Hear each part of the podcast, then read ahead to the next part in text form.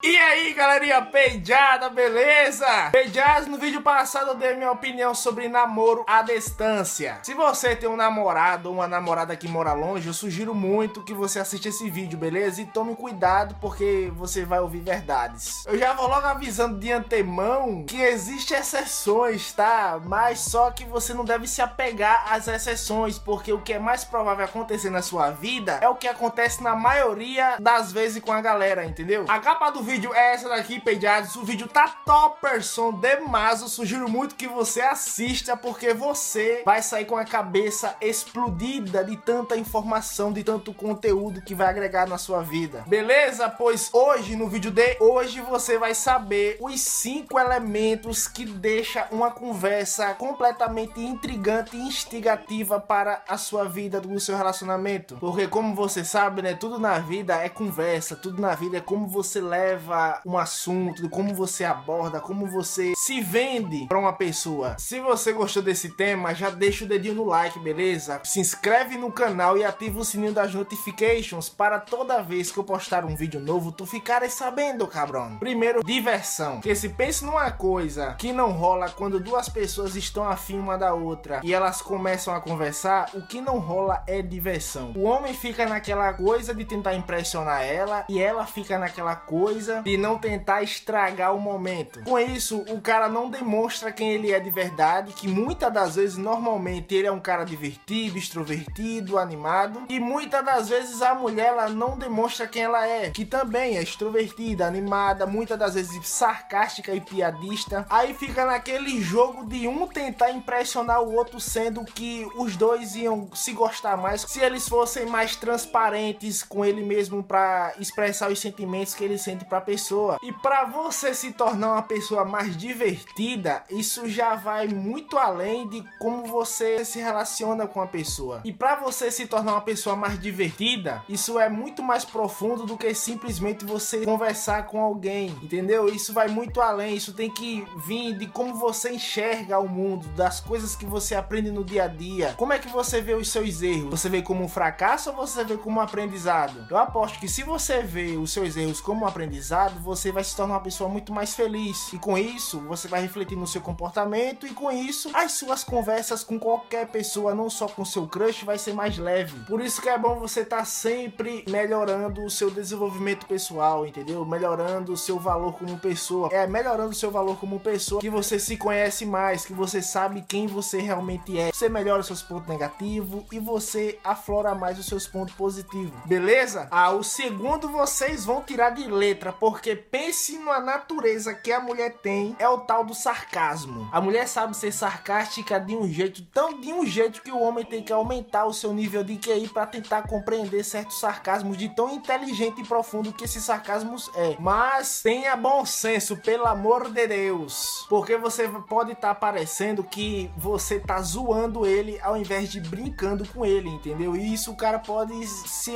se ofender. E é sempre bom você ser sarcástica quando você tá contando uma história sua. E sarcasmo, para quem não sabe, é quando você vai falar uma história, alguma coisa que foge um pouco da realidade do que a história tá sendo contada. E normalmente essa realidade as pessoas puxam pro lado do humor. Mas sarcasmo é apaixonante, mano. Os homens adoram mulher sarcástica. A terceira é a provocação. Com certeza isso é o que 99% das mulheres sabe fazer. Mas eu acho que não fazem da maneira correta. Será que você me entende? As mulheres elas provocam os homens de maneira proposital, sendo que a melhor forma de você provocar um homem é avuçando a, a imaginação dele. E como é que faz isso? Você despretensiosamente falar para ele com detalhes o que você está fazendo. Exemplo. Goré, tu tá fazendo o que, mulher? Ah, Dário, eu estou enroladinha aqui vendo Netflix, aqui tomando um cafezinho de Baby Doll. Pronto! Isso daí é o suficiente para ele pensar que você está fazendo alguma putaria com você mesmo vendo Netflix. Porque você falou uma palavrinha enroladinha, essa palavra enroladinha, o jeito que você falou, soa pro cara muito erotizado. Ele vai erotizar na hora quando você fala essas palavras, esses gatilhos, que é tipo enroladinha, é. Ai, que delícia. Nossa, que prazer. Tudo isso, mano, são palavras que você pode falar em qualquer frase despretensiosamente que vai na mente dele vai ativar um gatilho erótico, uma fantasia erótica, que na verdade, né, a fantasia é o que move o homem. A partir do momento que o homem ele perde a fantasia erótica por você, já era, o cara não lhe ama mais. Por isso, essa é a forma de você provocar o homem. Eu estou fazendo uma coisa deliciosa aqui, uma comida deliciosa. O quarto é o senso de ironia. Tem muita semelhança com sarcasmo, mas só que não tem nada a ver com sarcasmo. O sarcasmo é quando você conta uma história que foge um pouco da realidade, que essa distorção da realidade é mais convertido para o humor. Isso é o sarcasmo. A ironia é nada mais, nada menos que um meme. Sabe, já, já viu meme já? Pronto, é ironia. Você quer um exemplo? Eu vou lhe dar um exemplo. Fulgêncio, me fala aí o que você gosta de fazer nas suas horas vagas. Ah, eu gosto de fazer alguns esportes aí, tipo surf, eu gosto de treinar, fazer musculação. Às vezes eu gosto de mergulhar, às vezes eu gosto de ler um livro. Nossa, que bacana, então você consegue fazer duas coisas ao mesmo tempo, né? Como assim duas coisas ao mesmo tempo?